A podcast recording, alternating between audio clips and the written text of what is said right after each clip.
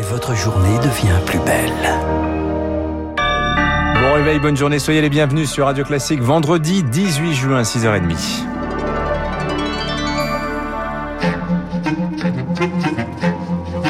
– 6h30, 9h, la matinale de Radio Classique avec Dimitri Pavlenko. Et c'est un plaisir de vous accompagner jusqu'à 9h. À la une de l'actualité ce matin, alors on parlait des orages à l'instant dans le ciel. L'ambiance, Charles Bonner, était également électrique hier à l'Assemblée nationale. Le texte de la discorde, l'allocation adulte handicapé. L'opposition demandait son individualisation pour permettre aux personnes en couple d'en toucher la totalité.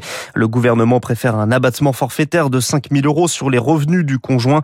Mais face aux réticences de l'opposition et d'une partie de la majorité. L'exécutif utilise le vote bloqué, Elodie Wilfried.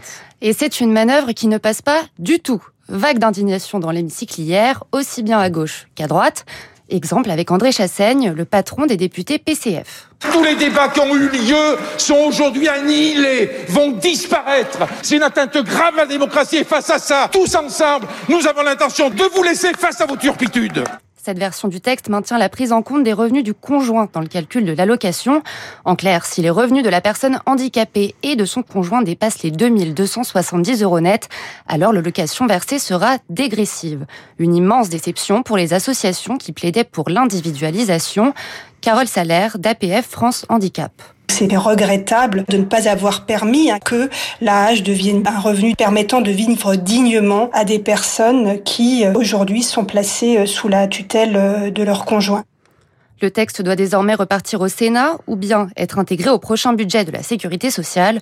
L'allocation compte aujourd'hui plus d'1,2 million de bénéficiaires, dont 270 000 en couple. Elodie Villefrit.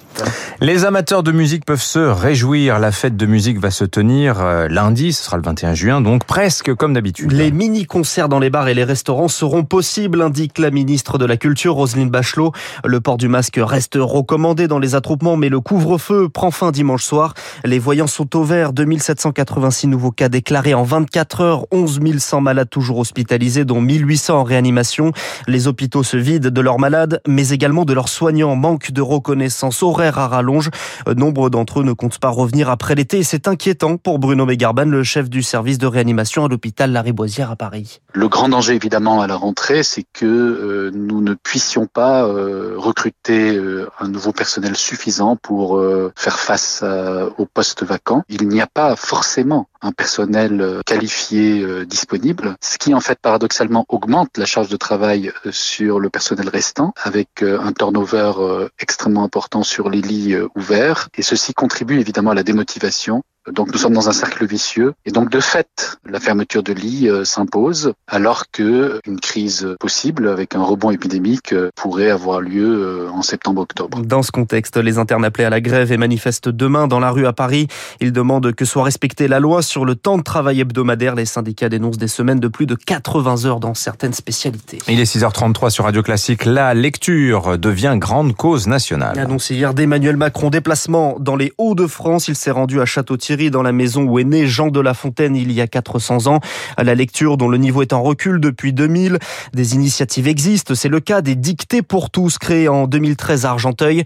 Demain, rendez-vous en haut de l'Arc de Triomphe pour les finalistes. Un projet utile, surtout pour les plus précaires, comme l'explique Abdella Boudour, qui a créé ces dictées. Aujourd'hui, en 2021, il y a beaucoup de cités où, il n'y a pas de bibliothèque. C'est pour ça que nos premières dictées sont faites en bas des bâtiments. C'était vraiment au milieu de, du quartier, de la cité. Ma première mission, c'est de redonner le goût à la lecture et à l'écriture et ramener ce, ce, public qui ouvre pas trop de livres et surtout les futures euh, générations. C'est grâce à la lecture, grâce aux mots qui peuvent euh, après mieux défendre euh, leurs idées et leurs projets et surtout avoir de grandes ambitions. C'est ça qu'on veut, c'est laisser un héritage aux futures générations. 81 ans après l'appel du général de Gaulle, Emmanuel Macron au Mont-Valérien ce matin à ses côtés deux illustres vétérans, Léon Gauthier, seul survivant du commando Kiefer et Hubert Germain, dernier compagnon de la libération. Emmanuel Macron se rendra ensuite à Berlin à dîner en compagnie de la chancelière Angela Merkel un de leurs derniers tête-à-tête à quelques mois du départ de la chancelière allemande. À l'étranger, l'Iran élit un nouveau président. Les bureaux de vote sont ouverts et le guide suprême Ali Khamenei est allé glisser son bulletin de vote dans l'urne. Bonjour Cyprien Pézeril. Bonjour Charles. C'est un scrutin dont on connaît déjà presque le vainqueur. Oui, et même deux vainqueurs. L'abstention d'une part et l'ultra-conservateur Ebrahim Raisi d'autre part. Pourquoi l'abstention?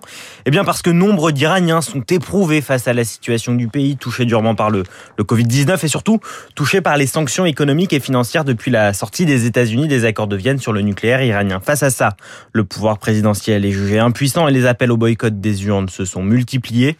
Selon les prévisions, 57% des électeurs devraient s'abstenir. Un record. Alors pour tenter d'attirer, les bureaux de vote ont ouvert tôt ce matin à 7h et ils fermeront tard à minuit, voire même peut-être à 2h du matin. Pour ce scrutin, initialement 600 candidats, mais 99% d'entre eux ont été évincés par le Conseil des gardiens de la Constitution. Ils ne sont donc plus que 4 à pouvoir succéder à Hassan Rouhani, touché par la limite du nombre de mandats. Trois sont peu connus et sans grand poids politique.